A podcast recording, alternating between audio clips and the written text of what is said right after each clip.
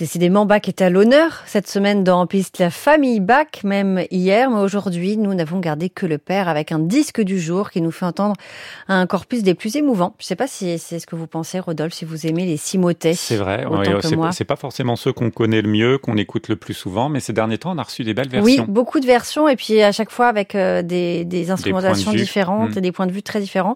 Enregistré aujourd'hui par le chœur Bach d'Ottawa, dirigé par euh, Lisette Canton. C'est une formation euh, qu'elle a fondée en 2002. Le chœur traverse les siècles, ils explorent euh, différents répertoires, mais Bach reste leur figure centrale. C'est pour ça qu'il est aussi dans le nom de ce chœur. Ils reviennent toujours à Bach et ils donnent beaucoup de ferveur à sa musique. C'est une version qui ne manque pas de drame, de théâtre et de contraste. C'est ce qui la rend aussi très touchante. On va l'entendre dans le motet Jesu meine Freud. On va écouter plusieurs mouvements de ce motet. C'est le plus long d'ailleurs de Jean-Sébastien Bach, composé en 1723. Tout à l'heure, on était en 1725 hein, avec euh, Marin Marais. Vous voyez que c'est marrant. On hein, n'est pas, si loin. Euh, et effectivement, c'est pas du tout la, même ambiance qui se dégage euh, de, de ces motets de Bach. Voici donc le chœur Bach Ottawa, Elisette Canton.